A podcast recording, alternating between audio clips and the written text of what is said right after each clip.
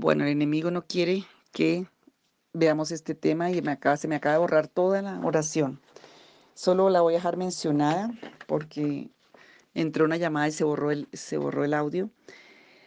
Estamos en este tema de quitar la contradicción de nosotros y es unas maldiciones que están en los aires. Hay seis maldiciones como nubes las palabras que les dejo, eh, Colosenses 1, 18 al 23, Romanos 1, 26, Mateo 13, 2 al 30, y ya está hablando aquí el Señor de la parábola de la cizaña. Y dice que esa cizaña solo la puede quitar los ángeles del Señor, pero la cizaña tiene que ver con discordia, disensión, enemistad, chisme, eh, contaminación, división, eh, confusión. Y en la primera la primera que se llama Ahor, A-H-O-R, es una maldición que se manifiesta para privar la verdad de las cosas.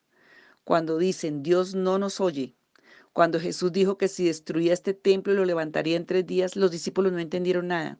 Cuando Él muere y, se le, y resucita, ellos no habían entendido absolutamente nada, porque esta, esta nube que estaba allí sobre, sobre, sobre ellos operó y traía temor y priva de la verdad. Juan 14, 1 y 2 dice que no se turbe tu corazón, cree en Dios, cree también en mí. Te está hablando Jesús. Y básicamente quiere decir que trae una mala interpretación de las cosas reales. Saca la verdad camufladamente. Juan 14, 6 aparta, engaña al punto de la apostasía, como dice en segunda de Tesalonicenses 2.3, porque es una obra del espíritu del anticristo, es una obra de de los falsos cristos, diría yo, que se manifiestan, de las falsas eh, caminos. Solo hay un camino que es Jesucristo. Yo soy el camino, la verdad y la vida, dice Jesús. No hay otros caminos. Entonces, ¿qué hace esta maldición? Porque estas maldiciones se manifestaron como una mezcla de los pueblos eh, cananeos y estas maldiciones se encuentran en los aires en un mestizaje de lenguas entre el hebreo, eteo, jerjeseo, amorreo, cananeo, fereceo, heveo, jeuseo. Si miras, son siete naciones enemigas que son más poderosas, dice Deuteronomio capítulo 7 y Deuteronomio capítulo 8.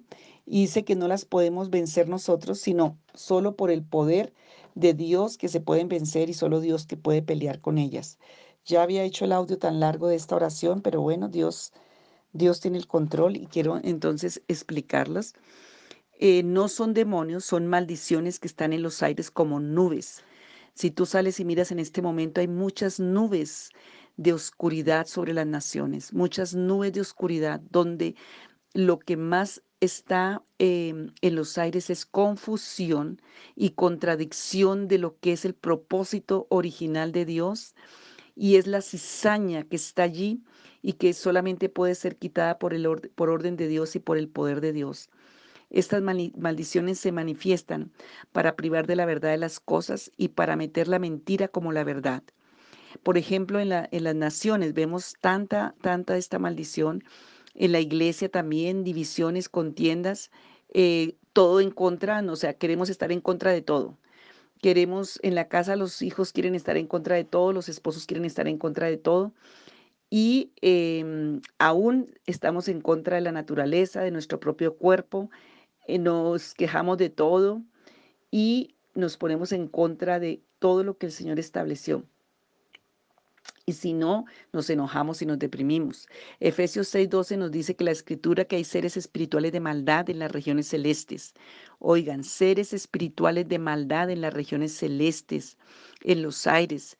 Y em, esas maldiciones están activas en los aires. Eso lo tuvo que vivir Daniel allí en Babilonia, cuando él oró y ayunó por 21 días. La palabra dice en Daniel 13 que cuando el príncipe de Persia se opuso a la oración de Daniel por 21 días, o sea, hay una guerra espiritual en los aires. Y eh, Proverbios 26.2 dice, como gorrión que vaga o como golondrina en vuelo, así la maldición nunca viene sin causa. Entonces, vamos a verlas una por una. Y vamos, esta primera tiene que ver con con esa mala interpretación de las cosas reales. Tiene que ver con, con eh, confusión, con temor. Y por ejemplo, en la, en la familia, eh, alguien dice algo y el cónyuge lo, lo recibe opuestamente, no lo entiende bien, los hijos entienden otra cosa, los padres entienden otra cosa, por unas situaciones mínimas, tal vez hasta insignificantes, se vuelven unos conflictos terribles, hasta de violencia, hasta de golpes, porque está operando esta nube de maldición. Obviamente todas estas nubes vienen por las causas que estos pueblos enemigos usaban, que era el ocultismo, el espiritismo, pactos con la muerte, con los ídolos. Entonces, por eso es que se manifiesta sobre nuestras naciones que están llenas de ocultismo, de idolatría, casas, familias, y esto se manifiesta. Entonces, vamos a pedirle a Dios. Esto no se hace como empezar a hacer guerra espiritual. ¿Cómo las vamos a quitar? Si no las derribamos, esas capas de maldición nos van a derribar a nosotros. Entonces tenemos que levantarnos como hijos de Dios, porque esas nubes impiden que llegue la luz, que llegue la bendición, que llegue el conocimiento, que llegue y veamos el sol de justicia que alumbre a favor nuestro. Entonces, ¿cómo lo vamos a hacer? Pidiendo a Dios auxilio y socorro, como hizo Daniel. Daniel se metió con Dios no a pelear contra eso, sino a clamar la ayuda en humillación, en arrepentimiento, la ayuda y la misericordia de Dios para vencer esas nubes de maldiciones. Es solo pedir la ayuda de Dios confesando la manera en que esas maldiciones nos han afectado. Como el ciego clamaba, David, Señor, hijo de David, ten misericordia de mí. Entonces vamos a estar en esta primera parte pidiendo el auxilio y la misericordia de Dios. Y vamos a orar, Señor, venimos delante de ti para pedirte auxilio, socorro y misericordia, para que estas nubes, Señor, de maldiciones que han estado, Señor, operando en las familias, en los gobiernos, en la sociedad, por tanta ocultismo, espiritismo, por todo lo que se ve en los aires, por esa contradicción, por esa confusión, porque se priva de la verdad, no, no, se, no se tiene una claridad. Hoy, Señor, pedimos que tú arranques esta nube en los hogares, en las familias, en la sociedad, en nuestras vidas, Señor. Vemos que hay seres espirituales de maldad en las regiones celestes que nosotros no podemos enfrentar, sino tú Señor, y como Daniel pedimos misericordia y pedimos que tú envíes tu ayuda, que tú pelees por nosotros, que tu pueblo pueda entenderlo. Aún los discípulos tuvieron que tener una impartición de tu espíritu. Tú les dijiste que la cizaña no la podían arrancar ellos, que tú enviarías a tus ángeles para arrancarlas para que no dañaran el trigo. Señor, ayúdanos a ser sabios.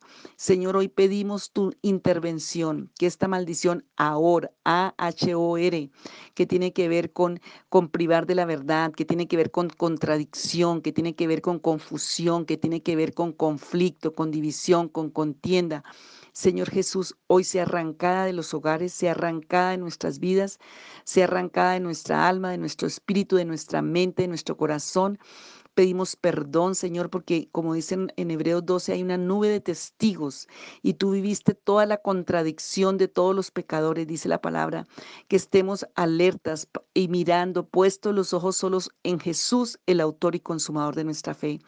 Resucita la fe, Señor. Ayúdanos a entender y a conocer esa fe que solamente viene de ti. Yo te pido que tú la pongas en cada corazón, que caigan las nubes. Señor, que el enemigo no tenga cómo acusarnos más en ese tribunal Señor, de juicio y que, Señor, podamos ver con claridad tu verdad para cada vida, para cada familia, para la iglesia, para este tiempo.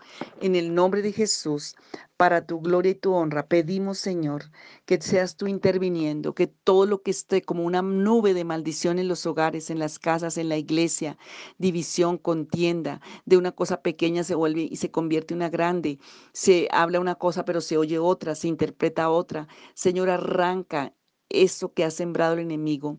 Señor, que esa nube en los aires de confusión, de mentira, que quiere meterse en la educación con los niños, ya ese espíritu está operando en los jardines, en los colegios, ya los niños no saben quiénes son, si son niños, si son niñas. Señor, si ya hay una confusión, no se sabe qué es lo bueno y qué es lo malo, no se sabe qué es la luz. Se han levantado muchos Cristos anulando la verdad de que Jesucristo es el único Salvador y que solo se llega al Padre por el Hijo. Señor, yo te pido en el nombre de Jesús que tú arranques y que esas nubes que están en los aires para traer destrucción, muerte, contienda, Señor, sean quitadas ahora. Señor, ayúdanos, libéranos, límpianos, que podamos entender la palabra, la verdad es la palabra de Dios. Y Señor, todo eso que está operando en las mentes, en los corazones, para no entender tu palabra, para no entender el obedecer tu palabra, eso que está operando también en, en las mezclas, Señor, que está pasando en las vidas cristianas, de no discernir el bien de lo malo, sino revolverlo. Todo eso, Señor, tiene que ver con esta maldición ahora. Hoy pedimos, Señor, que tú seas enviando tus ángeles que peleen, sacando toda cizaña de la mente, del corazón, del espíritu. En el nombre de Jesús, para tu gloria y tu honra, y ayúdanos a entender Quita todo espíritu de confusión, Señor, y pido que venga la libertad en el espíritu, Señor, que podamos vivir centrados en Jesús, el autor y consumador de la fe, y Señor, que veamos el fruto, que seas tú quien la arrancas, quien peleas contra eso. Señor, que todas estas siete naciones enemigas que se han levantado espiritualmente contra tu iglesia, contra nosotros, tus hijos, seas tú quien las enfrentas, porque eso dice en Deuteronomio 7, que no las podemos enfrentar nosotros, sino eres tú mismo quien las enfrentas cuando obedecemos y somos direccionados por ti. Padre, trae libertad a tu, a tu pueblo, a tu familia, trae libertad a las vidas, toda la confusión que se ha metido en la mente, en el corazón, toda confusión aún espiritual, emocional, afectiva, moral, eh, en relaciones, Señor, sea arrancada, sea quitada, sea peleada por ti en el nombre de Jesús. Lo pedimos porque tú viniste a dar libertad a los cautivos y apertura de las cárceles para tu gloria en el nombre de Jesús. Amén.